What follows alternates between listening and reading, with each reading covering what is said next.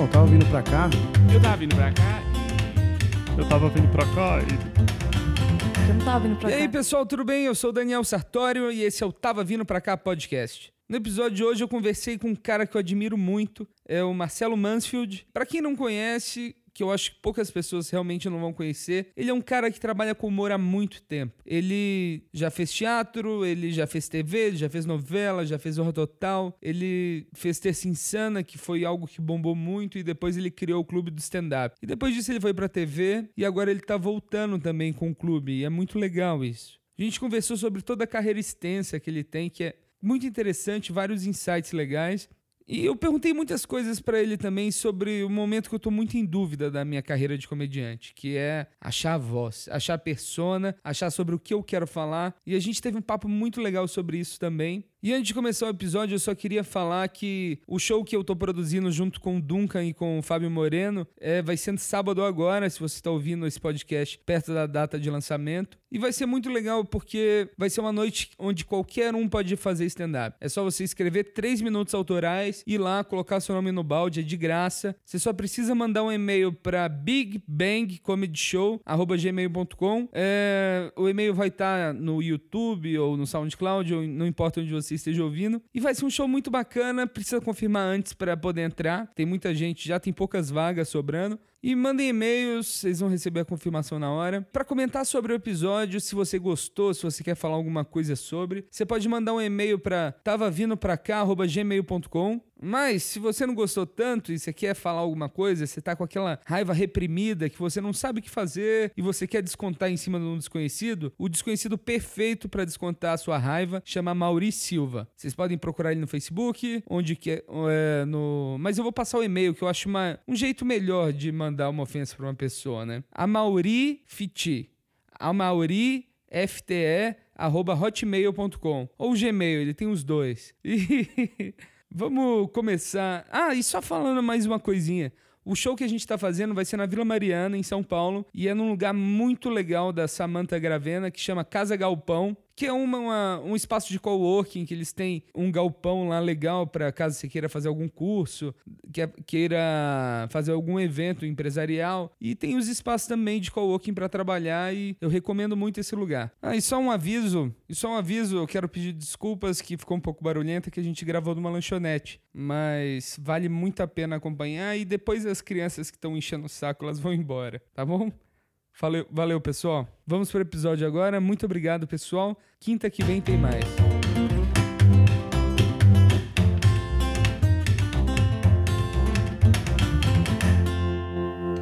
Agora estamos gravando.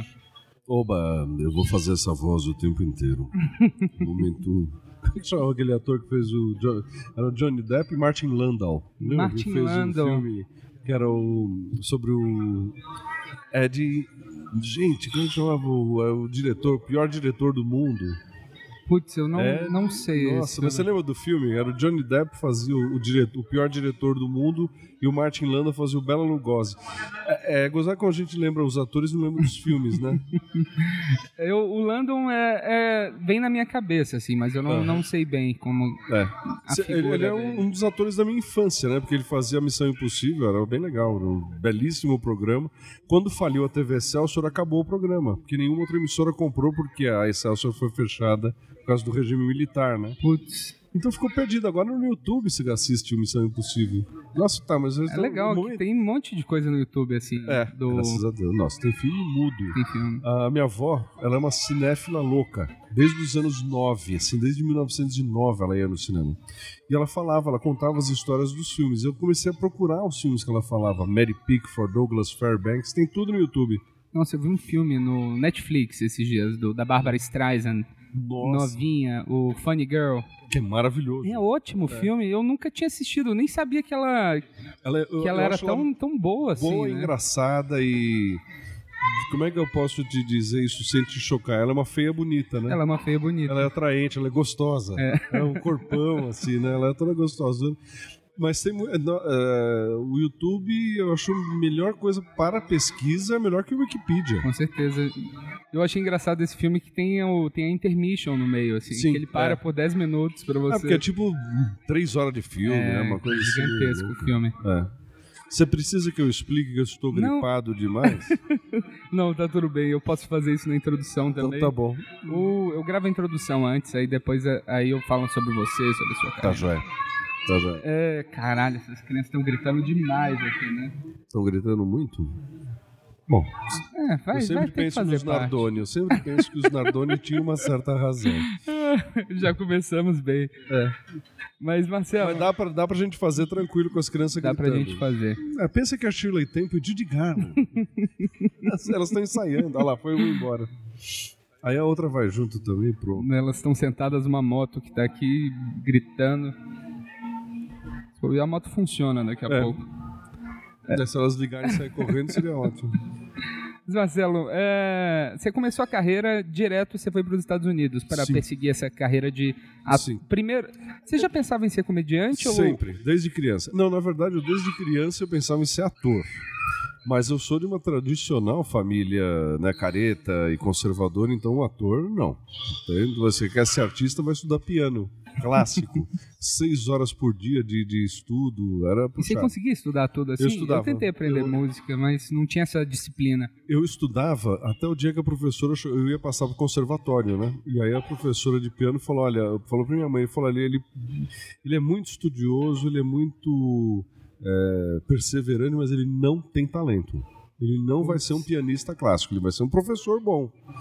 Aí, aí já tava meio cansado, adolescente, queria fazer outras coisas, aí fui fazer balé. Balé.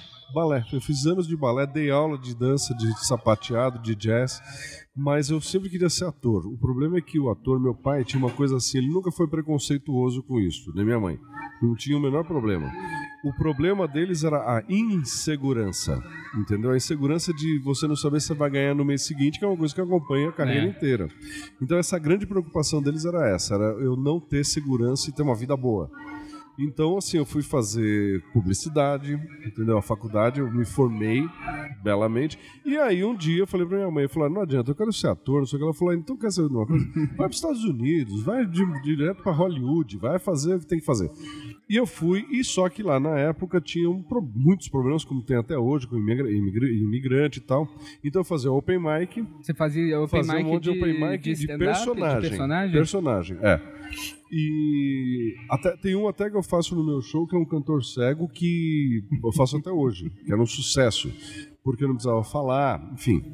Embora eu falava muito bem inglês, eu tentei fazer umas coisas de stand-up, mas na época não- o stand-up, mesmo lá, não era tão Foi em badalado. que época isso? 85, 85. 84, é, por aí.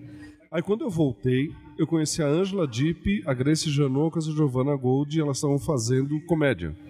Underground total, tipo show às três da manhã no Madame Satã, no Espaço Off, que eram o- os lugares mais complicadinhos de São Paulo, assim, onde se reuniu o pessoal do movimento punk e tal. Roqueiro, e aí eu fui fazer com elas, aí a gente formou um grupo chamado Arpias e Mansfield, e daí a gente fazia comédia sempre com comédia. Eu nunca.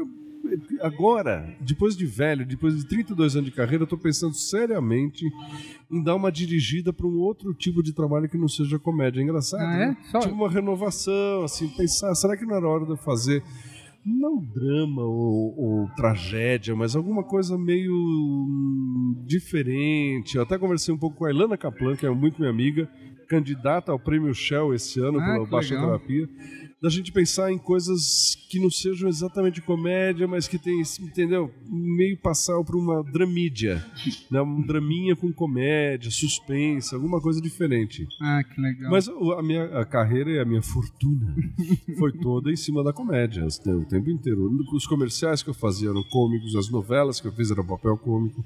Todo o meu trabalho na televisão e no teatro foi comédia.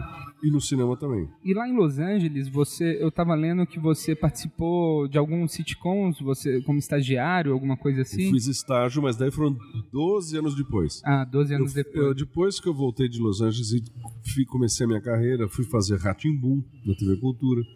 Eu, fu- eu tinha um projeto na, na Gazeta, chamava é, Ondas Livres. Eu vou te contar a história, você vai concluir para mim. O Ondas Livres era o seguinte: você fazia um programa ou fazia um vídeo, um VHS, e levava lá e eles apresentavam num horário que era meia-noite, entre meia-noite e uma hora. Isso hoje chama YouTube. YouTube. Era o YouTube do, da Gazeta. Mas tipo, qualquer um poder, poderia... Qualquer um, qualquer Que um. legal. Eles, como tinha uma certa, né, um bom senso, é uma fundação, Casper Libro, então tinha um bom senso. O meu era um programa sobre a TV dos anos 50. Então era eu e as três meninas, a gente fazia em branco e preto, ao vivo, entendeu? Com caindo pedaço do cenário. A gente fazia toda a pa- a palhaçada em cima, chamava o Marcelo Mendes Filho Show. Mas vocês, tinham um espaço pra filmar da, da A TV? gente gravava dentro da TV. Que A gente legal. gravava no estúdio da Gazeta, com direção da Rosana eh, Olivares e a supervisão era do Tadeu Jango, que era o cara mais quente, é, ainda um cara muito quente dentro dessa coisa da videoarte e tal. De lá a gente já emendou direto no TV Mix, que foi um- o único programa que bateu na Xuxa em, em Ibope fora da Globo. Na época que a Globo Ah, chegava a 90 né. pontos de Ibope, né? E e depois eu a gente foi todo mundo, a mesma turma que fez o TV Mix acabou indo pra cultura fazer o Ratimbum. Aí eu fui morar na Inglaterra, porque me convidaram para trabalhar nos Estados Unidos de novo. Não deu certo e me mandaram fazer show de carnaval na Inglaterra. Você acredita? Como assim um show de carnaval? apresentava o semestre de cerimônias num show do- de uma noite de carnaval em Londres. Eu acabei ficando lá, tinha duas amigas morando lá, atrizes, uma atriz e uma cantora. E fiquei lá mais uns oito, nove meses. Deve ser uma cidade interessantíssima pra morar é também. interessantíssimo para morar. A gente fazia num pub theater, que é um, é, um- é um teatrinho debaixo do pub, cabe 30, 40 pessoas. E, e logo a gente descobriu que não precisava falar inglês, a gente podia falar em português, porque todo mundo conhecia. Era tudo conhecido, tudo brasileiro. E de lá eu comecei a trabalhar em bar, como garçom, só que era garçom cantor. Então eu, eu sou a pessoa que eu acho que eu tenho o maior número de versões de Garota de Ipanema que você conhece. Então, a única coisa que eu sabia a letra inteira, Garota de Aí você Ipanema. gente cantava em vários idiomas? Não, eu cantava em vários ritmos. Samba, Ah, bolero, o que desse eu cantava, sempre Garota de Ipanema. E voltando, daí, daí minha carreira deslanchou para um outro lado, televisão, mais comerciais e tudo mais, né? Daí eu fui fazendo. E em 97, em 94 eu ganhei uma bolsa de estudos para estudar sobre uma atriz chamada Lia Torá, que foi a primeira atriz brasileira a fazer sucesso em Hollywood na década de 20. Ela ganhou um concurso de beleza da Fox Ah, e foi levada para Hollywood porque estava começando o cinema sonoro. Eles falaram: o que a gente vai fazer agora? O mundo inteiro não fala inglês. A gente o que a gente vai fazer com o mercado latino-americano? Então começaram a chamar Lia Torá, Lupita Tovar, que morreu há pouco tempo, inclusive com cento e poucos anos. Começaram a chamar atores do mundo, né? Greta Nissen, Greta Garbo, né? Para falar em sueco, versões em sueco dos filmes. Legal. E depois eu voltei para fazer um estágio no The Nanny, que era aquele seriado da É uma Fran série ótima, né? É uma série ótima. Eu fui na. O meu estágio foi na última temporada. E era muito engraçado ver a discussão deles, porque era um elenco que estava junto há cinco temporadas já. Eles eram tipo família. Assim, eles se davam bem de. de vai, vamos terminar de gravar logo pra gente jantar em tal lugar que é legal. Saía todo mundo. Só que eles estavam decepcionados com a série, porque eles chegaram no final da série, não sei se você lembra, eles casavam. Né? A Nanny Nanny casava com com- o Mr. Sheffield. E eles achavam que isso ia acabar com a série, porque acabava a tensão sexual. Durante cinco temporadas ela queria dar pra ele, ele queria comer ela e não acontecia. Quando eles casam, acabou a- a tensão toda. Eles acharam uma solução. Eu, no dia que eles acharam a solução, eu estava conversando com o Charles Sonesse, que era o Mr. Sheffield, e ele falou para mim, ele falou, a gente achou uma solução. Eu vou ser convidado a trabalhar, faz, produzir um filme em Hollywood, nós vamos todos mudar de Nova York e daí dar um encerramento para a série. Ah, legal. Então foi muito legal ficar vendo aquilo. Eu não, não podia falar com todo mundo. E você teve acesso a todas as áreas. eu tive acesso a todas as áreas, mas não a todo mundo. Então, por exemplo, eu falava com o Charles Sonesse, direto, que era o meu, o meu chefe de estágio ali. E com o menino que chamava Brighton na série, mas ele chama. Eu não lembro o nome dele. Era um menino, era o adolescente. Ah, o adolescente. É, a Fran Drescher me cumprimentava, todo mundo me cumprimentava, né? Eu tava lá, eu sentava dentro do set, né? Numa cadeira alta de lona, quer dizer, eles sabiam quem eu era, falavam comigo tal, falavam em espanhol, né? Mas eu não podia questionar eles. Não é que não podia, não é? Parece que é uma coisa proibida, não. Tipo, eu, eu tinha uma pessoa que estava lá para me ajudar, que era ele, o Charles Sonesse, para falar como é que funcionava. Você pode incomodar alguém, é. né? É, tipo, deixa ele com, com o Mr. Sheffield e se vier outro do México ou da Argentina, vai ficar com outro ator, entendeu? Era meio uma, não uma bolsa de estudo, porque eu não ganhei nada, nem gastei nada. Mas era meio isso, era ouvinte. Porque eles sabiam que no Brasil não tinha, tinha o Sai de Baixo, umas coisas, nem tinha ainda o Sai de Baixo. Não tinha, nunca teve sitcom É, o sitcom não vingou muito bem não, aqui, né? Não, o que vingou foi uma coisa que é uma criação brasileira, que é o Família Trapo, que virou a- a- a- Sai de Baixo, Vai Que Cola. Esse, tipo, esse formato vingou, né? Mas a sitcom, como eles produzem lá, Né? num único estúdio, com plateia, isso não, não Porque aconteceu. a plateia faz muita diferença, né? Nossa, demais. Que me incomodava, assim. Falava, ah, por que esses seriados têm todos risada? É. Todos risada, só que se você assiste sem risada, É é horrível. horrível. É horrível, mas a risada dá o ritmo pra eles. Exatamente. E é muito louco porque antes entra um cara que é um puta comediante. E ele faz um, um stand-up de 15, 20 minutos. Ele mexe com todo mundo, ele pergunta pra todo mundo. Isso daí eu vi num, num outro seriado chamado The Naked Truth. Porque no, no The Nanny, é, eles, só- eles faziam poucas cenas com plateia. Por algum motivo que eu não sei, acho que é porque era a última temporada. E quando tinha essas cenas com temporada, o cara sempre me alugava. Ele falou: ah, a gente tem um cara aqui que é brasileiro, não sei o quê, canta o que a Gabaiana tem. Eles- Então, assim, eles, eles ficavam zoando com a plateia e eu no meio, assim, entendeu? Então, era legal, foi bem interessante. E eu aprendi coisas que eu não achei que eu ia aprender. Por exemplo, a maquiagem deles é uma coisa estranhíssima. Por quê? É, é meio marrom, eles põem uma, uma pasta marrom na cara, assim, é tipo o último grau de um pancake. que na, na, na tela você vê, eles estão lindos, né? Mas assim, mas cobre a pele inteira, é uma coisa impressionante. É plástico, Outra coisa, né? é quase uma coisa de plástico. Outra coisa muito louca era é, o sindicalismo, assim. Então, por exemplo, tinha uma cena que as duas entravam, ela e a pequenininha, que chamava... Puta, não lembro o nome das, das atrizes, só lembro a Fran Drescher. E elas entravam e jogavam os casacos no chão. Aí ela falou, e eles tinham que subir a escada para ver novela, e a Fran Drescher falou: Não, não posso subir para ver a novela, porque eu tava vendo a novela nesse sofá aqui. Vamos gravar de novo, eu vou apontar para lá. Beleza. Elas não tocaram no, no casaco. Vem uma camareira, veste elas de novo, começa de novo. Então, assim, super rigoroso, assim, o sindicato, assim, né? Ela entrava de novo, falava, vamos ver a novela, e iam pro sofá. Eles têm muito isso, de cada um faz a função, né? É. Eu tenho um amigo que ele ninguém. foi trabalhar nos Estados Unidos como publicitário. E aqui no Brasil você tem essa mania de, de ir acumulando função, né? Você quer que o negócio seja produzido, Aham. aí você vai, você vai agilizando. É. Só que aí isso, isso deixa as pessoas bravas também. Agora, né, você tava montando o negócio aqui, eu tava eu arrumando meu microfone, imagina É. lá, você não pode mexer. Você não é. Eu não sei, eu acho que isso deixa o povo um pouco, pouco à vontade, mas funciona pra eles, e então ótimo. Aqui acho que não funcionaria. É que eles têm um esquema de negócio que tá muito à frente da gente, Muito. né? Eles são a terceira indústria dos Estados Unidos, que é o maior país do mundo. Não, eu tava vendo. Eu tava lendo um livro sobre roteiro de comédia pra Late Show.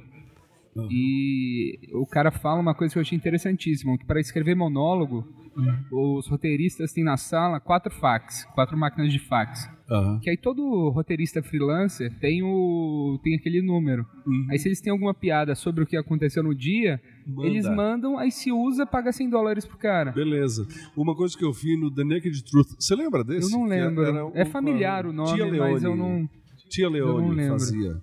Era, ela era uma fotógrafa. Bom, era um seriado acho que só teve duas temporadas. E, e tinha uma cena que ela falava.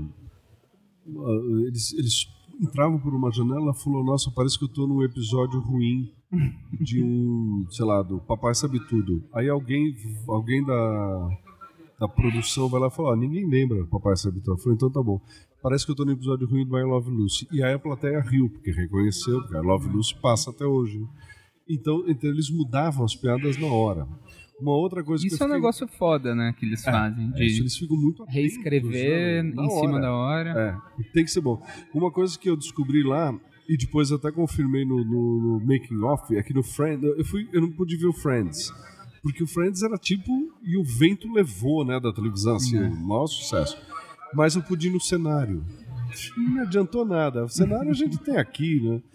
É, mas tudo bem, fui no cenário do Friends, daí lá eles falando, não sei o que, quem dava o punch pra eles era sempre o Matthew Perry. Sério? Que era o melhor pra dar punch, era ele e a Lisa Kudrow. Eram os que davam os melhores punch na hora de, de na leitura. Assim, assim, eles liam, liam, liam, chegavam na última fala, um dos dois falava uma merda, punha no Ah, roteiro. Não é legal? Isso é legal, né? Que é- Aqui você faz isso? Não, não. É, uma vez eu fui me meter aqui no roteiro do, do Agora é Tarde, do Danilo Gentili. Nossa, os roteiristas quase me bateram. Com roteirizado, Não, não, é tudo roteirizado? Tudo roteirizado. Tudo roteirizado. roteirizado. E, mas, ah, não, não, a gente faz as piadas. Disse, "Ah, então tá bom, então faz aí. Aí depois na hora a gente fazia. O Danilo jogava pra mim, eu fazia, né? E o. Quando, quando você começou com a Terça Insana, Hum. o, a, comédia, a comédia de personagem estava forte já? Ou você acha que foi algo que vocês trouxeram? Hum, Eu acho que foi uma- um momento que a gente é, conseguiu um grande sucesso, porque era uma coisa que a gente vinha fazendo desde os anos 80. Sem internet, sem YouTube, sem Instagram, sem nada. Então demorou 15 anos pra gente explodir. Até que a Terça Insana explodiu esse movimento que chamava nos anos 80 o movimento underground. Que é aquilo que eu te falei. A Ah, gente fazia sim. show às duas da manhã. Tinha um circuito nos anos 80, que era o Espaço Off, Teatro Mambembe, Madame Satã, Cais. Eram todos os lugares dos punk louco, você entendeu? Tem cenas maravilhosas, assim. assim, A gente fazia show, entrava a Claudia Wander, que era uma traveca, e no meio do show dela entrava os milionários paulistanos com taça de champanhe, de smoking, porque eles achavam exótico, e no, nos- no, né, no reduto punk de São Paulo. E um dia ela, sem menor pudor, ela pôs o pau pra fora e começou a bater uma punheta. Quer dizer, era um- você imagina isso, e eu de smoking esperando pra fazer minha cena, né? Era muito louco, assim, você entendeu? Quando começou no ano 2000, agora, a Terça Insana, a gente já tava mais velhinho, a gente já tava mais calminho, não tinha tanta loucurama. Mas, assim, foi- o- a Terça Insana consagrou uma coisa que a gente vinha fazendo há 15 anos. E daí foi rápido, porque o DVD da Terça Insana viralizou. Foi o DVD que viralizou sim. primeiro. O, o DVD, o DVD da Terça Insana fez o YouTube funcionar no Brasil. Os vídeos que estão no YouTube agora dos personagens são todos do, desse DVD. Do, do DVD original. E foi assim, foi do, do dia pra noite, começou a ter uma procura enorme pra assistir os shows. É, então, mas é isso. Como foi crescendo durante muitos anos, quando a gente começou a fazer no teatro pequeno, aí deu certo, daí a gente começou a fazer no teatro no, no Bar Avenida, que era grande, e aí as pessoas, o nosso velho público começou a ir assistir de novo, levando seus filhos, né? Quem tinha filho com 6, 7 anos de idade na, na década de 80, estava com os filhos já com 20, 20 e poucos. Esses filhos descobriram a gente. Ah, que legal. Do mesmo jeito que pouco tempo depois eu fui descobrir Rafinha Bastos, essa turma que estava fazendo um outro tipo de comédia já no YouTube, já na internet. E Aí eles já estavam todos em deles. São Paulo? No- o Rafinha já estava em São Rafinha Paulo? já tava em quando- São- O Rafinha foi o seguinte, eu, a gente tava no apogeu da Terça Insana 2003 por aí, eu mandei uma um e-mail de fã pra ele. Ele tinha, ele tinha um programa na All TV. Aí eu mandei pra ele um e-mail de fã. Tipo, ó, acabei de te assistir, achei você muito engraçado, não sei o quê. E aí ele me mandou de volta dizendo: Eu sou seu fã desde que eu era criança, porque eu via teus comerciais em Porto Alegre, tá né? Aí eu fui no programa dele, a gente fez a entrevista. De lá da entrevista, eu não estava doente que nem eu tô hoje, então eu não, não posso te prometer a mesma coisa. Mas da entrevista a gente começou a conversar lá na cozinha da All TV. Quando eu fui era 4 horas da manhã. E a gente tá grudado até hoje. A Marcela Leal fazia Terça Insana com a gente, ela tinha uns quadros dela que ela criava. O marido dela, que era o Rodrigo Lombardi, que agora é o super galã, fazia uns, uns anjos, umas coisas que ela criava. Então eu fui conhecendo uma nova turminha. Diogo Portugal fazia a Terça Insana como convidado. E essa turminha tava querendo fazer stand-up já.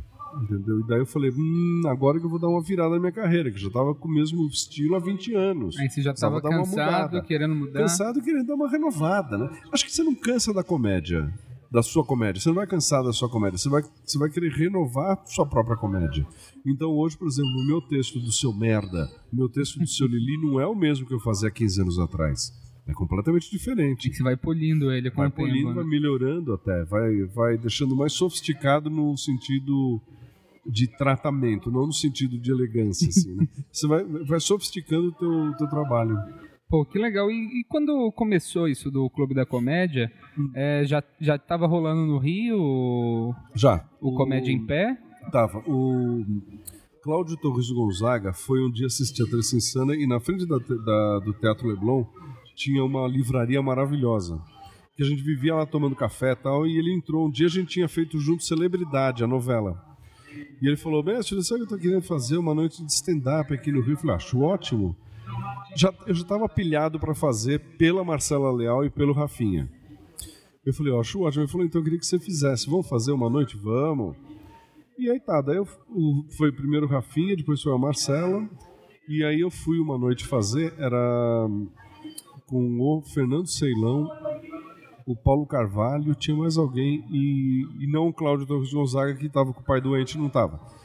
Aí eles fizeram e pararam. E no que eles pararam, a gente começou, sem querer, na mesma época, a gente começou em São Paulo a fazer o Clube da Comédia no Beverly Hills. Foi o primeiro bar, então. É, no fim, então a gente começou meio junto. Daí eu liguei para ele e falei: ah, a gente quer que chame Clube da Comédia. Ele falou: não, tudo bem, porque o nosso chama Clube da Comédia em Pé. E, e ninguém tá falando, todo mundo tá falando comédia em pé. Eu falei: então a gente vai chamar Clube da Comédia Stand-Up. E aí começou o show. Primeiro foi um show pequenininho chamado Mondocane, que era eu, o Marcelo e o Rafinha. Aí na plateia tava Márcio Ribeiro, Oscar Filho, Márcio Começaram Ribeiro só, fazer- só escuta histórias incríveis Ah, dele. Eu tô- já pensamos muito em fazer um show com as piadas dele, assim, você entendeu? Porque ele é maravilhoso. E, e aí o Márcio chegou pra mim um dia, a gente fazendo um comercial, e ele falou, ó, eu tô afim de fazer esse negócio, vamos fazer uma reunião, fazer alguma coisa? E aí começou a história do Clube da Comédia. A gente estreou no Beverly Hills sem avisar ninguém. Quem tava lá viu. Aí segunda semana, quem tava lá viu. Na terceira semana a gente viu que tava legal o show. Falou, vamos fazer direito. Daí a gente fez uma estreia no Bubu Lounge, lançamos com imprensa, com tudo. E aí depois voltamos pro Beverly Hills, ficamos quase um ano. Aí foi pro E, Mr. aí tá, Blues. e foi esse elenco tava quem na época? Oscar Filho, Rafinha Bastos, Marcelo Leal, Márcio Ribeiro, Henrique Pantaroto, que abandonou a carreira, e tinha mais alguém. Aí o Diogo Portugal veio para fazer quando a gente foi pro, pro Mr. Blues, e depois o Danilo. E depois de alguns anos veio o Patrick Maia. É, vocês, são os fixos. é, vocês pegaram um time muito bom, né? É, era todo mundo querendo saber. Todo mundo querendo aprender, saber. né? E, uma coisa que eu tenho dúvida, que a gente tava conversando assim antes do. Eu, eu como um comediante, tô começando, eu tenho Uhum. muita dificuldade desse, desse lance da persona, assim. Como eu me portar no palco. Que, tipo, eu fui ver. Eu, eu nunca tinha assistido o Paulo Carvalho Ah, ao vivo. Aí eu fui assistir ele umas duas semanas atrás, no Comedians. E eu achei ótimo, assim. Eu falei assim, ele porra, tem cara, uma persona muito forte. muito forte. Eu olhei assim e falei, porra, eu queria ser velho. Porque eu acho que É. é, isso já diz tanta coisa sobre você, sobre. Sim. Que eu tenho 28 anos de idade, eu não tenho nada assim que eu vejo que diz sobre mim, sabe? Que. Pô, Então voltamos a uma coisa que a gente falou agora há pouco. Eu comecei a fazer comédia com 28. Exatamente isso. Conforme vai passando o tempo, você vai sofisticando o seu número. né? Porque você vai ficando mais velho, vai conhecendo coisa, casa, namora, não sei o quê. Esse, eu- quando eu fiz 60 anos ano passado, eu falei, eu tenho muita coisa para falar com 60 anos. Eu vou começar a falar. E aí virou um novo texto maravilhoso que está fazendo um maior sucesso no meu show. O Paulo Carvalho sempre teve essa persona do cara do do velho chato, que é uma maravilha, né? É uma maravilha. É, do mesmo jeito que o Fábio Porchat é o gritalhão que fica a os berros, é, é engraçado ver ele na televisão, que ele é tão calminho, né? E no show dele ele é uns berros o tempo inteiro, rápido, depressa, parece que ele tá cheirado. Cada um tem o seu, a sua persona. Vai ser uma coisa que você, você vai descobrir. Não, não tem uma fórmula. É não que eu me interesso muito por isso. No momento que a pessoa consegue. Que a pessoa consegue descobrir isso, eu imagino que ela. Até escrever fique mais fácil, né? Ah, com certeza. Daí você. Porque assim. Você já sabe o seu ponto de vista. né? É, o personagem, por exemplo, o seu Lili, que fica puto, tal, tal, tal, ele tem um formato. Então, eu alimentar ele de texto é fácil. Mas ele é blindado. Ele não pode. Ele não tem uma gama de, de emoções. Ele tem uma emoção, ele tá puto da vida. Né? O seu merda tem uma emoção, ele é passivo na vida. Então, assim, no stand-up é, é a mesma coisa. Só que você é mais multifacetado, vamos dizer assim. Então, achar essa persona é bem complicado, viu? Eu, eu sempre fui pensando pelo, pela fórmula. Então, assim, eu falo rápido, aí eu paro, pauso e aí eu continuo. rápido. Aí eu volto, paro, pauso, entendeu? Eu fui montando um ritmo, mais do que uma persona. E a partir do ritmo eu criei uma persona que é esse Lord inglês, né, que, que todo mundo reconhece, chama de professor. Porque eu fiquei com esta cara né, de um senhor respeitável que fala merda. E é, E- e é muito bom isso, que É. isso te dá liberdade também pra qualquer Aham. coisa, né? Exatamente, tanto que, por exemplo, eu não acho as minhas piadas engraçadas. Nem o público acha. O que eles acham engraçado é o fato de eu achar engraçado. Ah, entendi. Entendeu? Então, assim, as pessoas sabem o que eu tô pensando quando eu tô em cena. E você consegue escrever no palco? De chegar com uma premissa e. Não, eu sou careta, eu sou ator formal. Eu preciso escrever direitinho antes. E eu tô precisando sentar e escrever agora. entendeu? Porque tá acabando meus textos, assim, eu tô começando a me, me, me cansar. Então, é. Olha, elas voltaram, as crianças. Que bom que elas gritam, né? Que bom que elas têm essa energia. Elas não precisam de microfone para falar. toda essa energia. Toda essa energia. Mas, enfim, é, é, eu preciso sentar e pensar. Por exemplo, como eu te falei, 60 anos. Eu, eu achei 60 anos muito libertador. Toda essa, essa, essa neura que a gente tem aos 28, aos 30, não tem mais. Tipo, eu não devo satisfação pra ninguém. entendeu? Ninguém, mas eu não tenho que dar satisfação pra nada nem pra ninguém. Pô, isso já é um começo de texto, não é? O fato de eu, de, assim, qualquer pessoa mais nova que eu namore ou mais velha que eu namore, tanto faz. Não tem mais esse preconceito, né? Tipo, ah, o cara tá com 40 anos namorando uma menina de 20, ou esse cara de 50 e poucos tá namorando uma velha de 80. Ele dá, querendo dar o golpe do baú na velha. Não tem mais esse preconceito, né? Liberta tudo, assim, é muito legal. Aí, em cima disso, eu tô escrevendo meus novos textos. No. Eu, eu, eu perguntei pra algumas pessoas assim sobre assuntos que eu podia te perguntar. Sim. E eu conversei com a Zócoli. E ela falou um Ah, negócio muito interessante. Eu fiz o curso dela e Aham. adoro, adoro ela. Ela tá fazendo sucesso internacional agora, Exatamente. estrela no Canadá. Tô doido pra entrevistar ela pro podcast É, também. ela Assim tá- que ela, assim tá que pra ela vir, vier né? pra cá. Agora ela tá aí. O... E ela falou uma coisa que eu achei interessante, assim, que tipo, no início do, do clube do stand-up, Uhum. vocês eram muito diretos no que é stand-up e no que não Sim. é stand-up. Careta. Careta, assim, a gente era, é, como é que fala isso? Ortodoxo, assim. Sim. Tipo, tem que ser feito assim. Porque vocês estavam tentando firmar um estilo no Brasil, né? É, exatamente. Você falou com o Cláudio Torres Gonzaga? Não, não falei O com Cláudio. Torres Gonzaga tinha 11 mandamentos, assim. seguia, a gente seguia aqueles 11 mandamentos. Você lembra algum? Não lembro agora porque foi se perdendo com o tempo. Mas era isso, assim, a gente era ortodoxo, entendeu? Era 15 minutos, tantos punchlines, tantas piadas, tal- era tudo muito careta. Ah, isso daí vai mudando. Ah, é? Tinha até uma metragem assim de- Tinha. de, punchline? Tudo, tinha. O que acontece é o seguinte, que o que é bom para o americano não é bom para o brasileiro. E o público brasileiro não tá estava acostumado, a gente teve que educar. Então a gente educou e a partir dessa educação de que é o stand-up, agora a gente ficou livre para soltar e fazer mais de um jeito mais brasileiro de ser, mais latino-americano, mais suave, né? E a única coisa que eu acho é que agora tá caindo muito no óbvio, assim, é muito palavrão. Palavrão as pessoas dão risada, então eu vou encher de palavrão meu texto. E não é isso a comédia. Comédia não é só palavrão. Palavrão é engraçado. É engraçado. Mas ele é uma palavra, né? O palavrão é uma palavra. Um, cu, ele pode ser muito engraçado ou pode ser muito grosseiro, não é? Mas é isso, é uma micro palavra que pode ser muito mal colocada. Pode ser grosseira, você não sabe quem que está assistindo. Então, assim, o palavrão tem que ser muito bem colocado. Por isso que a Dercy Gonçalves ficou, foi uma estrela durante 90 anos. Ela falava palavrão como ninguém. Não é? Então é. Tudo tem que ter muito cuidado. E a gente tinha muito esta métrica. É desse jeito, o mestre de cerimônias segue é este, essa Bíblia. Cada comediante começa assim, termina assim. É que é aquele negócio, liberando. você aprender algo, você tem que aprender a regra pra depois você quebrar, Exatamente. né? É, exatamente. Entendeu? E aí, acho que uma nova geração, por exemplo, eu vejo o Thiago Ventura fazendo, ou o Igor Guimarães, assim, eles já, eles já brasileiraram a coisa toda, assim, eu acho legal. Eu acho que agora essa velha geração, que é o Danilo, o Rafinha, eu, todo mundo, eu e a Ângela Dipp e o Márcio Ribeiro, que Deus o tenha mais ainda, né? A gente teve que sair correndo atrás para acompanhar. E agora a gente tem que acompanhar mais um Mudou pouco. muito rápido, né? Mudou muito depressa.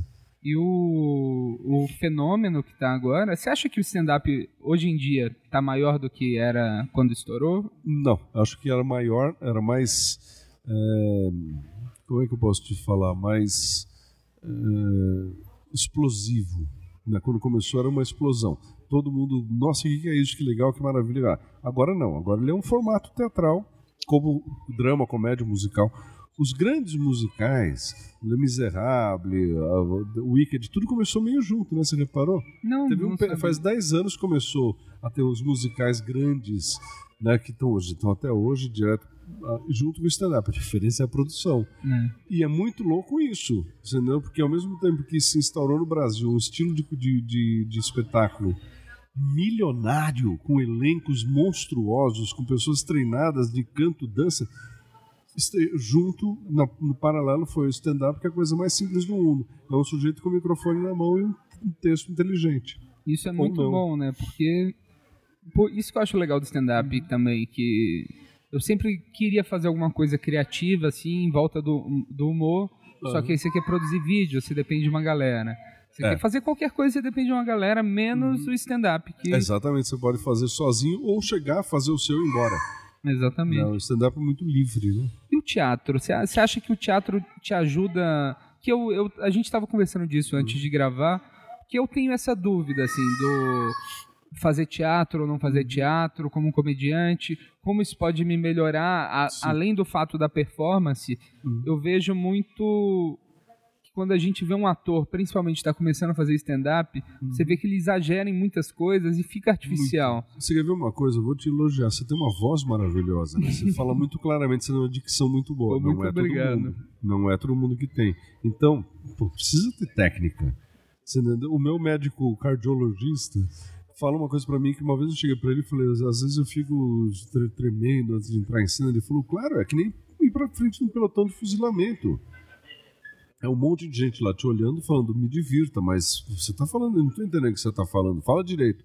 Então tem que ter técnica teatral. Tem que saber falar, tem que saber se postar no palco, né, se colocar no palco. Você tem que saber onde que tá a luz, tem que saber a hora que para o som, em que momento, na hora que cortam a trilha de abertura do teu número que você vai começar a falar. Tudo isso é técnica. E aí você tem que ter um curso de teatro, pra, uma escola de teatro, pelo menos alguém que te te dê um coach, você entendeu? Como a Carol fazia, né? A Carol fazia um pouco de coach, né, para as pessoas no stand-up para aprender a, a lidar com o palco. Ela fez um exercício no, no curso dela que eu achei muito interessante. Eu ainda penso nisso, no que ela fez um exercício de persona, que ela Aham. pergun ela era uma turma que ninguém se conhecia e ela pediu para cada um contar uma história sobre sobre você e sobre o que, que você acha engraçado. Uhum. E a partir disso, ela. Cada uma das pessoas deu opinião, tipo, à primeira vista, do que elas acham que o, o comediante é. Aham. Isso foi muito interessante, porque, É tipo, falaram que a característica que me definiram era como cara gente boa, mas às vezes é filho da puta. Aham. E eu fico pensando nisso, tentando buscar esse negócio. Que eu me preocupo muito com a piada de abertura. Aham. Ah, sim. Porque o jeito que você entra no palco, se a plateia não te comprou ali, Não vai comprar não mais. vai comprar mais. Eu, eu- eu tenho duas, mas uma coisa para te completar é a primeira e a última. né? O Irving Berlin, que era um compositor famosíssimo durante todo o século XX, ele falava uma coisa que era maravilhosa. Ele falou: "O- a, a música termina, mas a melodia continua. Então, se a tua última piada é maravilhosa, as pessoas vão sair com aquela piada na cabeça. E o número de abertura tem que ser muito bom pelo seguinte: porque é, esse é um exercício bom. Fica um dia atrás da cortina ouvindo a plateia. E sabe o que eles estão falando? Eles não estão falando, meu, esse cara é maravilhoso, eu vim aqui porque ele é muito engraçado. Não, elas estão falando assim, pô, fui estacionar meu carro, valet aqui é 25 pau. Aí você ouve do lado e fala, ah, pois é, eu tive que deixar as crianças com a minha mãe porque hoje a gente queria sair um pouco sozinho. As pessoas não estão preocupadas com você, elas estão preocupadas com elas. E na hora que você vai, que você entra em cena, elas estão ainda pensando no filho que está na casa da mãe, será que não está chorando com a minha mãe? Será que meu carro está bem guardado? Então, assim, ou você distrai elas na hora e puxa elas para você, ou senão você vai perder. É uma competição com a plateia. E o Jerry Lewis, recentemente falecido, falava uma coisa maravilhosa, né? Que ele, ele falava que ele ficava ouvindo a plateia por detrás da, da cortina.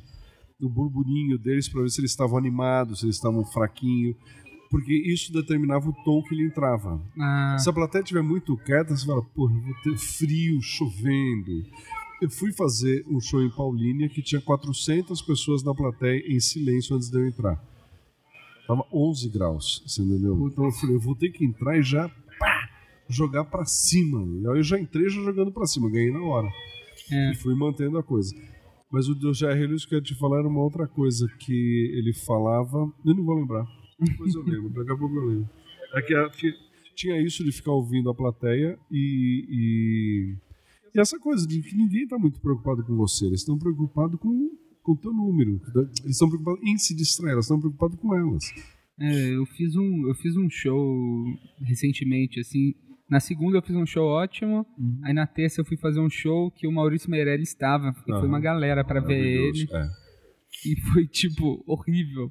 Eu fiz um show incrível na segunda, Aham. na terça, minha primeira piada, eu já entrei meio nervoso e Ah, primeiro lugar que eu primeira vez que eu fazia no lugar aham. e foi horrível. Entendi. E é- eu, eu acho engraçado que a comédia ela te ensina muito sobre o ego, né? Opa, se demais. Porque o momento que você tá achando que você é foda, Não é mesmo. você toma uma porrada maior ainda. Beleza. Lembrei o que é do Jair Lewis, que ele falava o seguinte, que a plateia é o rei e a rainha.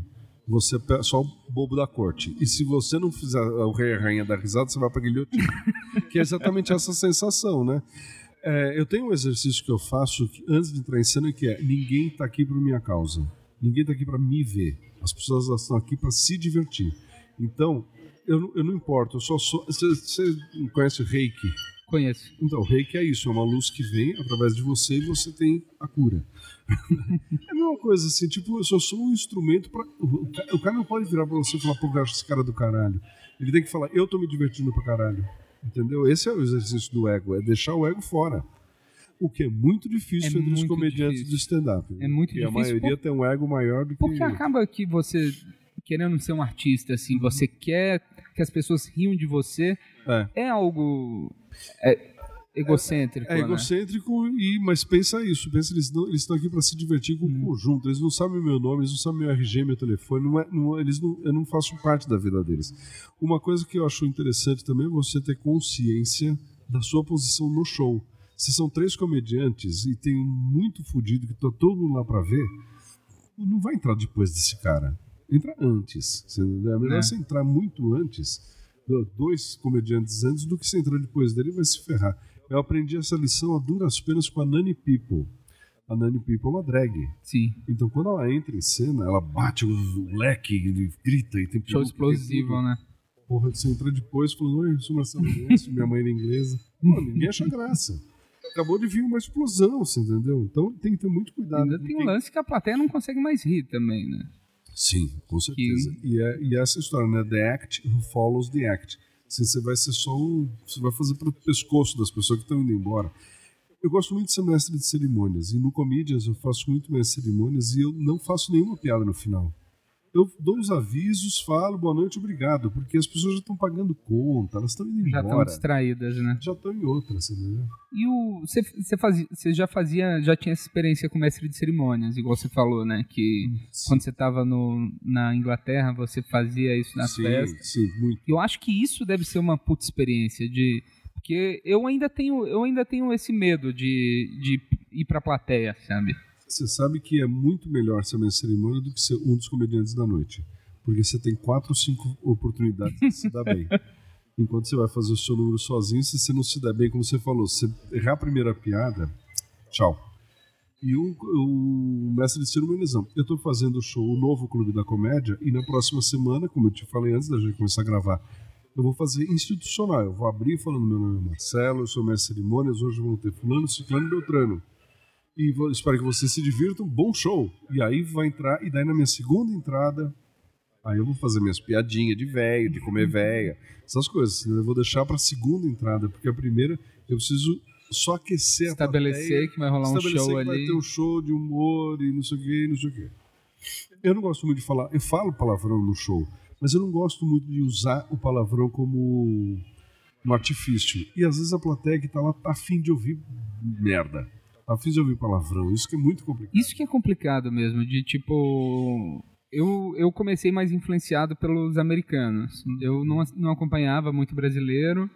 Fez bem. E, só que, tipo, eu sou um cara que eu tenho um monte de teoria, um monte de, de repertório, Aham. só que é muito frustrante que você não consegue pôr isso em prática ainda. É difícil. Que pra você juntar tudo isso e fazer um estilo seu e que funcione, Porque sabe qual é o problema? Eu acho que você sofre de uma coisa que eu sofro minha vida inteira. É as pessoas pensarem junto. Lembra que eu te falei agora há pouco, assim, as pessoas entendem o que eu tô pensando? É, nem toda plateia é assim.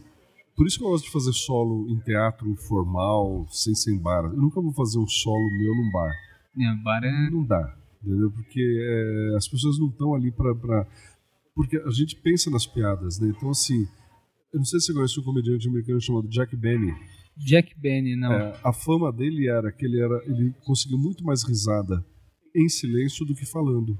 Ele, ele- as piadas dele não eram tão engraçadas quanto as pausas, porque ele falava alguma coisa tipo, sei lá, acabei de, de- eu tenho um galo que fica imitando uma galinha, bobagem qualquer. E as- o, o, o sidekick dele falava uma merda e que era engraçado, era o punchline estava sempre no escada dele. E aí a câmera voltava pra ele e ele tava olhando pro cara sem falar uma palavra. O que é a plateia? Tava falando, meu, o que que tá pensando? Tava imaginando já o, todo o pensamento dele. E, e isso que é uma coisa que eu sinto muito no Brasil é o fato das pessoas não entenderem mais duplo sentido. Entendeu? Tinha, o- a gente tinha um baita comediante, o Zé Trindade. O Zé Trindade fazia coisas maravilhosas, assim, tipo, ele com uma puta gostosa numa piscina do Copacabana Palace, vinha a mulher dele uma jararaca. Você chegou a assistir Eu o não filme do Zé cheguei a Trindade? assistir. Assiste já. Ele. E aí o que ele fazia? Ele pegava e mergulhava na piscina, entendeu? Com a gostosa do lado, não sei o quê, e ficava atrás da gostosa. Quando ele via que a mulher ia embora, ele falava, pô, ele tava embaixo das pernas da mulher, né? Ele falava, ah, se eu não me abaixo. A plateia já entendia que ele tava lambendo ela por baixo, tava passando a mão nela, você entendeu? Então tinha essa- esse duplo sentido que no Brasil não tem mais. Que, eu- que era, ele, ele era um cara brilhante para fazer isso, até por culpa da Dercy. Agora vamos falar mal da Dercy. A Dercy era tão explícita que as pessoas não precisavam pensar no que a Dercy estava falando. Ela falava, vai tomar no cu, era tomar no cu. Você entendeu? Ele não, ele falava coisas mais sutis que você tinha que ficar imaginando. Ele falava, sempre pergunta da Maria. São umas coisas assim que você fala, o que que ele tá falando, bicho? Porque a explicação era, qualquer lugar que você for, tem uma Maria. Não é? Então, sempre pergunta da Maria, que você entra em qualquer lugar, você fura qualquer fila. É ótimo. Se você perguntar da Maria. Esse era um cara genial. Entendeu? O Pagano Sobrinho era um outro comediante também da minha infância. Esse morreu quando eu era criança ainda. Ele tinha uma coisa assim, de, ele tinha uma coisa gay fortíssima, você não percebia. Mas ele falava, meus amigos, o Dulce, o Lourdes, porra, era tudo nome de mulher virada pra homem. Era uma baita numa bichona. Então, essa sutileza que eu acho que o Brasil perdeu. Acho que as pessoas não pensam mais no duplo sentido de cada frase. Tá numa onda que o realismo tá muito na moda, né? Muito. Que eu tava pensando assim, tipo, põe de filme hollywoodiano. Uhum. A comédia nos anos 90. Você tinha aqueles filmes da galera do Saturday Night Live, Sim. é, o Kung Fofo lá, que é, que é um filme. Eram filmes de piadas e situações absurdas. E hoje em dia a comédia ela é muito realista, eu acho. É. Não, o, Crua, me né? falta o Tá muito absurdo. Tipo, o último filme que bombou foi Superbad. É, é. Superbad, talvez o Virgem de 40 anos, foram filmes Aham. que. É, Se Beber Não Case. Todos os filmes não tem nada de absurdo, assim, são só situações. O Se Beber no caso, pelo menos, tem um roteiro maravilhoso. É. Tem um roteiro impecável. É meio tipo nível. É, de Volta pro Futuro 2, que pra mim é o melhor roteiro que já existiu. Mas tá, tá ruim, é, é, tá muito claro, tudo, é muito fácil. Ninguém tá parando pra pensar. Acho que não tá, não tá dando tempo das pessoas pensarem no humor, entendeu? Isso eu acho uma coisa que eu gostaria que voltasse a ter um pouquinho mais de malícia. Não ser tão explícito tudo, você entendeu? Você. Dois. Você viu um filme do Mel Gibson que ele encontra um castor, um fantoche de um castor? Não vi isso. Cara, eu, Eu, eu não, particularmente não gosto do Mel Gibson. Não, eu, então- eu também não, mas o. Mas eu achei tão bizarro esse filme. Se você não. Se, se as pessoas não se importarem, eu posso até contar até o final que não é um filme bom, mas Uhum. eu achei tão corajoso e bizarro assim que ele é um cara que. Ele é dono de uma loja de brinquedos, tá indo mal. Aí ele acha um fantoche de um castor no lixo. Uhum. Aí ele começa a usar aquele, aquele fantoche e o fantoche começa a meio que toma uma personalidade dele, sabe? Aham. E começa a tomar conta da vida dele. Não vi isso. Não vi. E, tipo, Mas é legal? Eu acho legal, só que é um filme muito arrastado. Bizarrão. É assim. bizarrão. Uhum. Tanto que no final, se vocês não se importam, desculpa se alguém se importar, ele, o Castor tomou conta da vida dele de, de tal jeito que ele amputa o próprio braço na garagem. Ah, nossa. E é Aham. tipo, do nada, assim, um, Mas é legal. é- né? mas, eu, é mas eu acho corajoso. É. Isso que eu sinto falta. Sei lá, a gente Mas é o precisa. Mel Gibson como estrelão de Hollywood, É. quer dizer, a coisa mais careta do mundo. Sei lá, a gente tem, sei lá, oito filmes do Homem-Aranha. Aham. Não aguento, mas eu ouvi falar do Homem-Aranha, super-herói, remake, remake, remake. Aham. É porque Hollywood voltou pro começo, né? Né? Fazer seriado no cinema. Eles voltaram pro começo deles para salvar a indústria, não sei o que eles entenderam. É, é, e, eu, e eu não vejo grande futuro na comédia do cinema brasileiro. Tem muito pouca comédia brasileira. O que tem é o Leandro Hassum, essa turminha que faz um tipo de humor que já passou. Entendeu? Que já não. é Que é meio essa coisa, se beber não case, segue uma fórmula americana que não é brasileira. E que eu acho que poderia ter. Tinha que ter um novo Mazarop. Entendeu? Aliás, agora tem um filme que chama Malas Artes, que é maravilhoso. É, eu vi o trailer, parece ser muito legal. Entendeu? Porque é uma coisa brasileira, como eu disse, que a gente está perdendo essa identidade. É bom voltar a ter essa identidade. Eu fui num show do Rolando Boldrin com meus pais, no- na gravação do programa dele. E é muito legal que eu não. não... Pode colocar. Obrigado. Outra garrafinha dessas, mini garrafinhas de. Duas. É, e é muito legal que ele faz um aquecimento de plateia, assim, meio de stand-up, que eu, eu não sabia que rolava, que eu nunca tinha ido numa gravação. Aham. Ele, ele entra antes de começar a gravar, conversa com a plateia, solta umas piadas. E no meio do show ele começou a soltar uns caos bem, bem sujos do Mazarop, Ah, assim. bacana. Aham. E, tipo, você. Você, como comediante, você acha que você consegue prever o final. E você prevê o final, você acaba prevendo, só que aí ele vem com uma outra piada por trás e te pega de surpresa. Desmente tudo que ele tava falando. E eu achei isso incrível, do, Aham. porque eu. Sei lá, eu acho que o, a gente mais jovem, a gente tende a olhar com, com desdém até pro que é feito, o que foi É. feito antigamente. Tipo, eu não iria nesse, no show desse cara se não fosse meus pais que quisessem ir. Entendi. E eu fui e foi incrível. Porque. Mas, gostado que eu senti, você falou do Mazarop exatamente. Quando eu ia ver o Mazarop, eu falava, pô, já passou. Não é da minha geração, isso é da geração do meu pai. Agora revendo 60 anos, agora revendo as coisas do Mazarop, o cara era genial. Ele era o seu Lili. Entendeu? No fim era uma influência que eu acabei tendo sem saber, porque ele estava sempre bravo, falava, brigava com a mulher, xingava o filho. Mazarop era do grande caralho, assim como o Oscarito também era. O Oscarito eu já não conheço tanto. Maravilhoso. O... Mas é que o Oscarito é muito funcionário público carioca da época antes de Brasília, assim.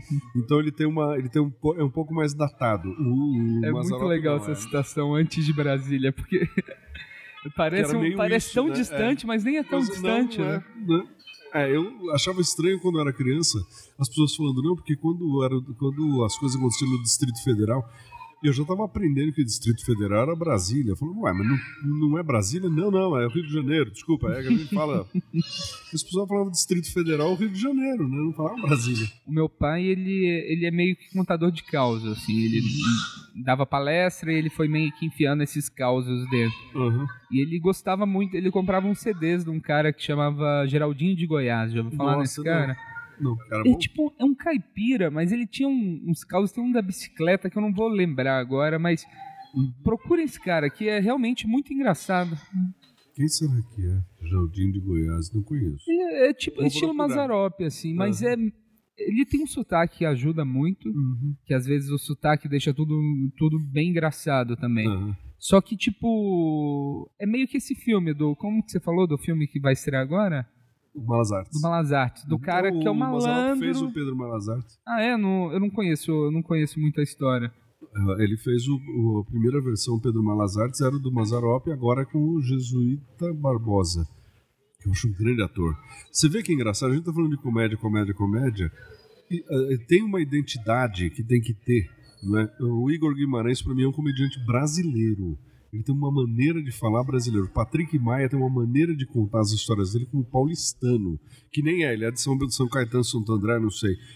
Essa identidade com o país eu acho do caralho. E o Jesuíto Barbosa tem essa identidade brasileira que o Mazzaropi tinha, que o Oscarito tinha.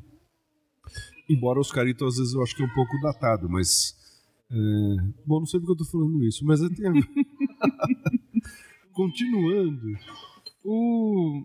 E tipo, o... quando você viu a galera, assim, o Patrick, o Danilo, eles já eram bons desde o início? O, o, o, o Danilo foi o seguinte: ele mandou para Marcela Leal uns textos. A, a gente começou a abrir no Clube da Comédia para conhecer gente nova.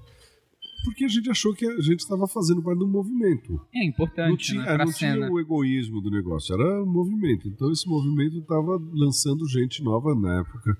O Rafinha já era um cara conhecido da internet, a Marcela era do teatro, o Diogo Portugal era badaladíssimo em Curitiba, estava começando a vir para São Paulo, eu tinha Falaram que ele fazia show lá pra 700 pessoas. Sim, quando a gente foi a primeira vez fazer o Risorama, a gente quase morreu, a gente não sabia que era tão poderoso assim.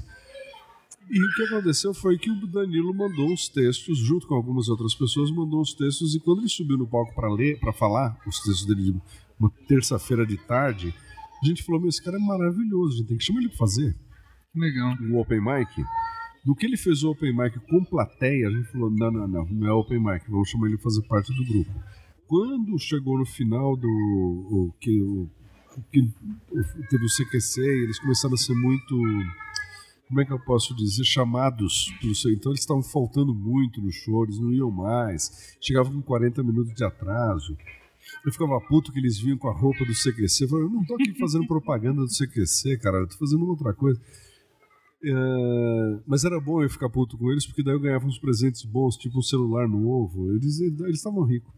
E aí o Danilo, um dia eu cheguei pro Danilo e falou: "Ah, a gente precisa ver isso, porque meu, você chega com 40 minutos de atraso, você não tá vindo, você tá sendo muito. Até uma palavra, né? Requisitado. Tá muito Requisitado. requisitado. Ele falou: então eu vou fazer o seguinte, eu vou indicar uma pessoa para ficar no meu lugar, Patrick Maia. Aí veio o Patrick. E o primeiro dia que o Patrick fez, a gente falou: o Danilo sabe o que, que ele tá falando. Porque o cara é bom para caralho. E ele é muito bom, o Patrick é maravilhoso. E ele faz, pra mim, o, ele tá sabendo usar a Netflix como ninguém tá. Sim, ele, Pouca gente. ele brinca com formato Ele brinca também. com formato, ele faz na casa dele. Parece ele escovando os dentes, entrando na sala e fazendo um show. Achei ótimo isso também, o piada que ele fala lá pra galera não tirar a etiqueta do, dos pups da Tokstok, ele ia devolver. É verdade. E você vê, e ele foi um cara, quando eu fiz um, um vídeo muito mal feito, e ele chegou pra mim um dia, esperou todo mundo sair da sala do camarim do comidas e falou: Mestre, você precisa resolver esse teu vídeo aí. Tá muito mal feito, tá muito caindo aos pedaços. Resolva isso e depois você devolve pro Netflix. Então ele me ajuda. É um cara que é muito. Ele foi roteirista do Agora é Tarde. Ah, E aí, assim, também tem uma coisa, a gente vai conhecendo as pessoas. Por exemplo, o dia que eu descobri que eu ia trabalhar com o Léo Lins e com o Murilo Couto, eu fiquei feliz, porque eu era fã dos dois. O Murilo veio para o stand-up porque o Rafinha fez um concurso nacional para escolher um novo comediante e ele ganhou. E ele ganhou porque ele fez um vídeo e, e a Júnia, a mulher do Rafinha, falou: ai, tadinho desse menino, pobrinho, de sandália havaiana, coitado, vamos dar pra ele, né, pra ter uma chance. E depois a gente soube que o Murilo é rico pra caralho, né, tipo filho de cacaueiro, uma coisa assim. A imagem dele é de pobrão, mas ele é já tinha feito malhação, tudo. já, já já, tava, já tava a mil. E o Léo Lins eu conheci por causa do Comédia em Pé. E eu acho o Léo Lins genial. Assim, eu acho que os melhores textos pra mim são do Léo Lins. É muito trabalhado, né? É muito trabalhado e assim, é uma coisa é, que não é uma pessoa que você pode chegar e falar, Léo, você me ajuda a escrever um texto? Não. É tão dele, os textos dele são tão pra persona dele, é tão em volta daquela pessoa que ele é, que não tem como você, ele te ajudar. Isso é o ideal também, né? Você conseguir fazer uma piada que ninguém mais consiga fazer. É verdade, É, essa é a é o desafio, né? Essa é a, a- a alma da persona, né? Só dele. E claro que a gente troca piadas. Eu tenho uma piada do Hitler que o Danilo fazia e era um horror. Assim, não, as pessoas ficavam com uma cara de cu. Assim, ninguém gostava. Aí eu falei pra ele, falei, deixa eu fazer essa piada. Dá pra mim essa piada, não tá funcionando. Aí ele me deu a piada e eu enfiei num, num outro contexto. De viagem pra Europa, no meu contexto. Sim. Não numa coisa agressiva. enfiei uma, uma piada sobre o Hitler numa viagem pra Europa. Aí funcionou. Daí ele falou, então pode ficar pra você. Ah, A hoje. gente troca piada também de vez em quando, né? Ah, Hoje em dia acho que não. Porque hoje em dia não tem mais o grupo. Porque o Clube da Comédia tinha isso, a gente se encontrava, se reunia, jantava fora, almoçava junto, então falava, olha, o que, que você acha desse texto? É, que aí virava meio que um coletivo, É, né? virava um coletivo. Um coletivo. É, hoje em dia eu tenho essa, essa relação, eu tenho com o Rafinha. Eu ligo pro Rafinha e falo, meu, eu tô com um problema, eu quero falar uma coisa do Shakespeare, eu queria fazer uma piada sobre o Romeu e Julieta, não sei o quê. Aí ele pega e me manda, entendeu? Então a gente troca ideia assim. Mas não toda hora mais. A gente não tem mais toda semana um encontro, né? Então tá. com- Isso é, é complicado. Eu acho uma coisa do início também, que é, coisa muito início, legal, mas né? que podia ter sido mantida. Isso eu acho que podia ter sido mantido. Encontros entre os comediantes para trocar ideia. O Márcio Ribeiro, ele falava um monte de merda, ele falava, não, não, eu não vou falar isso no palco. Quem quer falar? Assim, hoje em dia, se você pega uma piada de alguém e não fala na hora, nossa, as pessoas ficam querem te processar. Imagina. Uma vez eu liguei para Carol Zócoli no Canadá e falei para. Liguei não, mandei um WhatsApp. Falei, me fala uma coisa, posso usar esta piada tal, tal, tal, tal, tal, tal, porque eu vou fazer um evento corporativo que aquela tua piada funciona. Ela falou, pode usar, mas é um evento corporativo. Eu falei, sim, não vai pra, não vai pra rua. Falou, então pode usar. E na hora eu falei, eu falei, como diria a Carol Zócoli, e usei a piada dela. Assim, entendeu? legal. Então também tem que ter um pouco de ética. Né? É, o... Eu falo pra caralho. Tem uma, tem uma né? Você geração tá nova que tá começando, começou junto comigo, assim, e é bastante gente. A novíssima. A gente. novíssima geração. E uma, uma parte deles, eles têm esse, esse negócio de passar texto, de, Aham. de trabalhar. Só que é um negócio que eu tenho um pouco de dificuldade. O, é meio que divide assim na metade. Tem um- uns que gostam, que vão lá e estão sempre passando texto e pe pegando alteração. E tem o outro lado que é um lado mais purista, que tipo, fala assim: ah, não, esse texto tem que ser 100% sobre mim feito por mim. Não acho errado. E é um negócio que é, eu, não, eu acho que atrapalha, assim, porque a vi- é, é o lance da visão do outro, né? Uhum. De tipo, às vezes uma opinião, uma pessoa pode dar. Tem um, tem um garçom lá do, do um bar que a gente, que a gente apresenta. Que ele, vê, que ele vê a gente fazendo sempre. Uhum. E às vezes ele fala assim, pô, eu prefiro quando você fala desse jeito, eu acho que funciona mais. E é tipo uma opinião de um cara que não é Que comediante. não é, acho ótimo. Isso é foda da, do. Mas quando você ouve alguém falando que uma pessoa que não é do ramo e te dá um palpite, eu acho que você tem que falar, obrigado. Sim. Ótimo que. E pensa nisso. Fala, será que ele tá com razão?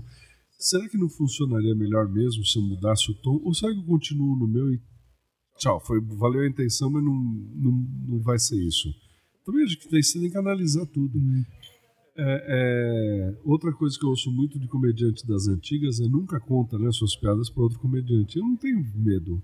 Porque o meu. Eu tenho 60 anos, você tem 28. Quer dizer, o meu tipo de piada não vai ser o teu, não é?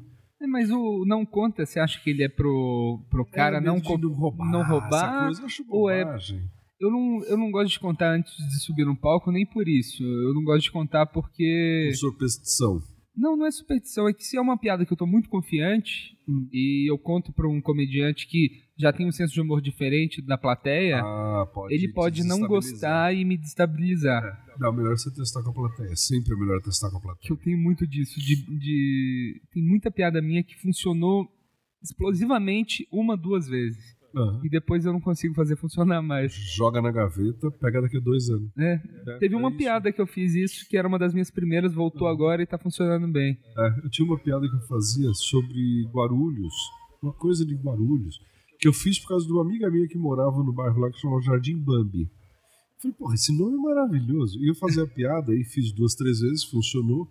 Um dia eu fiz zero, água. Não deu nada. Eu joguei na gaveta. Depois, uns dois anos, eu peguei de novo, reforma, reformatei tudo, aí funcionou de novo. Só que daí, ao invés de eu simplesmente fazer uma piada porque tinha uma amiga minha na plateia, eu reformei ela para ser um texto. Ah, sim. Entendeu? Eu incluí ela dentro de um contexto, um texto dentro de um contexto. Daí funcionou para sempre. Então, às vezes, tem que pegar o texto e guardar, e esconder, e deixar no fundo da gaveta e voltar depois. Bacana. E só pra encerrar, é... Você não aguenta mais, né? Eu falo muito. tá ótima a entrevista, senão fica realmente longo É pra... uma pena que eu tô falando pouco porque eu tô doente. E agora você tá voltando com o Clube da Comédia, né? Exatamente. E você tá voltando e é o elenco rotativo. É, o elenco rotativo é melhor, eu acho mais fácil pra gente trabalhar, porque né, ninguém tem compromisso de estar lá toda segunda-feira, fora eu. E, e, na verdade foi um convite que veio do Burlesque, uh, Burlesque Paris 6, que é na Rua Augusta, do lado do Procopio Ferreira, onde terminou o primeiro Clube da Comédia. E uh, a gente está começando ainda, está na terceira, segunda ou terceira semana, então acho que ainda pode pegar. Mas não temos mais aquele compromisso de vamos insistir até desde que até a última pessoa vir. Não, tá tranquilo. Se rolar, rolou. Se não rolar, foi uma memória, entendeu? Então o Patrick Maia vai fazer né, junto com a gente, o Rafinha. Segunda-feira o dia que o Rafinha joga basquete. Então ele falou: um dia ele vai lá. Eu falei: então o dia que você vier, entra no meio. Ah, no meio do legal. meu texto e vamos falar merda junto. Não precisa vir com nada preparado. E o Oscar, falei que já todo mundo está sabendo que está tendo, mas só que nem todo mundo tem mais tempo para fazer isso, né? O Danilo grava, a Marcela tem não sei o quê, o Oscar tem outro show. É difícil reunir. Ah, o Márcio morreu. Então, assim, é meio difícil de reunir todo mundo de novo, né? Mas eu acho que vai. Acho que é, um, é uma memória, mas é mais uma coisa é gostosa de lembrar do que um, um show, assim, entendeu? Ah, uma coisa... tomara que tomara que role, porque é bom para a cena sim. também. Sim, mais um show rolando. É. E um show legal, né? Um show que você tá levando um elenco, um elenco fantástico. Que é todo mundo que tá aí no mercado, né? é. né? Vamos fazer, chamar todo mundo, entendeu? Mas eu acho que tem muito show em São Paulo legal, como a gente falou antes. O show do Marcelo de Moraes eu acho legal, porque é no teatro. Show é, ótimo lá. É, né? o, o, show do bar, só para falar essa coisa do formato, o show de bar é muito bom para você aprender a, a, se concentrar. Porque é tanto barulho, é tanta coisa acontecendo, que nem hoje aqui, criança entrando, gritando, não sei o quê, que é complicado. Eu fiz uma vez um show em, acho que foi Belo Horizonte ou Goiânia, não lembro qual das duas cidades e que eu tinha convidados no palco, eh, comediantes de Belo Horizonte. Eles foram, eles saíram extasiados. E aí a gente foi pro bar deles fazer o show deles. Eram quatro, três comediantes e eu. Fizemos primeiro no palco, depois fomos fazer no bar. E no bar ninguém prestava a menor atenção. As pessoas estavam numa barulheira que a gente chamou um chopp. Aí eu entendi porque eles ficaram tão felizes, eles quase tiveram um orgasmo, porque finalmente eles tinham uma plateia inteira olhando para eles. É. E no bar não, no bar é um exercício de concentração maravilhoso. O... E depois você uma hora você tem que ir pro palco formal, não tem jeito. Seinfeld acho que fala que um negócio que eu acho interessante que o, o show em bar, o show ruim é bom para endurecer o comediante uhum. e, o, e o show no teatro é bom para ele explorar o material, né? Exatamente. Plateia boa, plateia é. ruim que ele fala, né? É. E, é. e é muito disso, de uhum. explorar e poder ver até onde a piada pode ir. Que isso dá atenção e foda. Dá atenção. Agora eu vou te falar uma coisa. Eu não acho que tem plateia ruim, não. Eu acho que tem comediante que tá bem num dia e tá mal no outro. Porque a partir do momento que a pessoa sai de casa, senta num lugar, paga um cover artístico, paga uma entrada, elas não estão. Não tá, ela não tá lá pra sofrer. É. Ela tá lá pra se divertir. Então eu ouço muito essa frase, né? Tipo, hoje a plateia não tava boa. Não, querido, você não tava bem. Ou você, aquilo que você falou no começo, errou na entrada, já engatou a marcha errada. Entendeu? Tem que. E é isso só com a prática. É a prática que faz com que você tenha um ritmo que quando você entra você já ganha a plateia inteira. Eu fazia muito isso quando era convidado, faço muito, não vai roubar essa piada. é, digamos que eu entre num show que acabou de sair Jogo Portugal, Rafinha Bastos, eu entro e falo, vocês estão gostando do show? Ah, estamos. Eu falo, bom, então vou estragar isso. então as pessoas já sabem que eu não vou, ser, não vou superar eles, que meu humor é diferente, que é mais calmo, que é outra geração. Mas eu já deixo o público preparado assim, tipo. Mas é muito, muito, legal isso de, é de saber, faz, saber já preparar a plateia para ouvir algo diferente. Né? É, que às vezes você tenta copiar a energia do cara que acabou de sair. Fica patético, é. não tem nada a ver. Assim como também eu não gosto quando eu estou mestre de cerimônias e eu, eu acabei de fazer um texto de abertura todo bem montado, todo bem preparado, e entre o comediante, isso já me aconteceu há pouco tempo, eu falei pro cara, eu falei, ah, não faça isso ele entra e desmente o que eu acabei de falar. Putz, aí tira a credibilidade, né? Tira total credibilidade. Eu falei, eu fiz um texto de 15 minutos, maravilhoso, escrevi para esta noite. Você vai lá e desmente, fala que nada que eu falei existe, que era verdade, que eu não sou assim, que eu não tenho isso, que não... Você acabou comigo. Que era uma bobagem, na verdade. Eu falando que fazer reforma é uma complicação, né? ainda mais em Paris. Então, assim, é uma bobagem, né? Uma coisa arrogante. O cara falou, ah, imagina, não tem nem onde cair morto. Pô, as pessoas estavam acreditando que o meu estilo, que eu tenho um apartamento em Paris que eu tava reformando, não desmente. Você acaba detonando o texto do outro. Aí perde na segunda entrada, já, já fica mais difícil. Já, é, né? já as pessoas falam, ih, lá veio outro que mente. Né? É, eu conto bastante mentira e algumas são bem absurdas. Aí quando eu passo pra verdade, eu tenho essa dificuldade. A plateia não acredita mais em mim. É? Agora você sabe que eu tava vendo uma coisa, não sei se a gente tem mais tempo ainda pra Tem. falar. Eu fui, eu tava vendo alguns. é, porque agora você tem, não tem mais televisão, agora você não tem Netflix, né? Quando você vai conversar com alguém, você fala, viu algum filme? Não sei, tem no Netflix, você não pergunta mais se passou na Globo. Mas enfim, é, eu tava vendo que tem uma tendência no, no stand-up americano que é show, show, show, piada, piada, piada, daí chega no final tem uma, uma sofrência. Eu tive um câncer e aí eu tive que curar. Ah, eu tive, eu perdi minha, minha ex-esposa numa noite, num acidente de carro. Eles terminam agora com uma coisa sofrida que eu não sei se eu gosto. Eu acho que a plateia afunda. Ao mesmo tempo que ela fica solidária, É, eu, Né? eu já vi bons exemplos e maus exemplos disso. Sarah Silverman. Sarah eu vi ela Silverman. falando, e aí ela mostra um vídeo, ela chapada de anestesia. Não sei se eu gosto. Eu preciso, talvez eu tenha que acostumar. Não sei. O da Tig, você viu? A Tig Ela Notaro. teve um câncer, né? É. Esse, esse eu achei um bom exemplo. Que ela, mas ela fala, ela já abre o show falando Oi, É. eu tenho câncer, né? É, aham. E o documentário que tem dela na Netflix é muito legal, que fala disso, que O documentário é uma maravilha. é uma maravilha. Ela é boa. Ela é boa. Ela é muito boa. Mas acho que Eu não sei se é uma tendência ou se são casos. Eu lembro que tinha uma, uma grande atriz do, da- do passado, Elaine Stewart. Fez muita coisa e antes dela morrer, antes dela morrer, no final da carreira dela, ela fez um espetáculo chamado Elaine Stewart Alive em algum lugar. E ela contava a história da vida dela e tinha muita coisa engraçada. É, tipo, ela queria nam- namorar o Rock Hudson e depois ela descobriu que ele era viado, aquelas coisas. E aí no final do show ela falava, ela contava a desgraça da vida dela, que foi que ela era alcoólatra, que ela descobriu que ela era diabética, ela sofreu muito, ela teve que parar no hospital. Aí você fala, pô, será que é interessante? Mas era um contexto de que não era um stand-up, era um, era um monólogo de uma hora e meia. Então cabia. né, Se pegar uma Sarah Silverman, 45 minutos dela, pega 45 minutos falando de uma operação que talvez ela pudesse morrer, hum, não sei. Acho que pode ser caretice minha também. Não, eu, eu, eu- entendo o que, que você fala. É. Pode ser um formato novo, eu não sei. Eu acho Vamos, vamos testar um dia falando uma desgraça. Pô, boa, muito obrigado por vir aqui Imagina. no podcast. eu do gripado desse jeito, vai ter que me pagar uma grana, viu? Porque não tá fácil. As crianças foram até embora. Foram Elas embora. não gostaram da Se entrevista. elas pegaram a sua gripe. Hum. Ótimo, assim ficam de cama, não enche o saco. Eu já não tive filho pra não ter esse trabalho. Eu não sou muito fã também. Você é não. pai, não? Não. Não, ah, não nem que isso é pra quê? Eu queria ser Coisa pai de até ter sobrinho. Eu vi que eu não gosto muito de criança. Não, olha, eu, eu, eu já falei pro meu irmão, eu falei, olha, você é meu herói. Duas filhas, eu- é complicado. Mas eu não quis nem casar, eu sou contra casamento no geral. Então não quero nem saber. Obrigado você ter me convidado Pô, uma pra gente honra. conversar.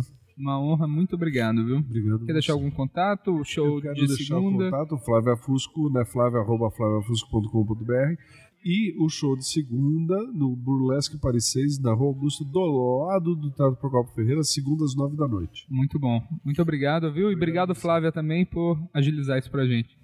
Valeu. Então, tava vindo pra cá, Eu tava vindo pra cá. Eu tava vindo pra cá e Eu não tava vindo pra cá.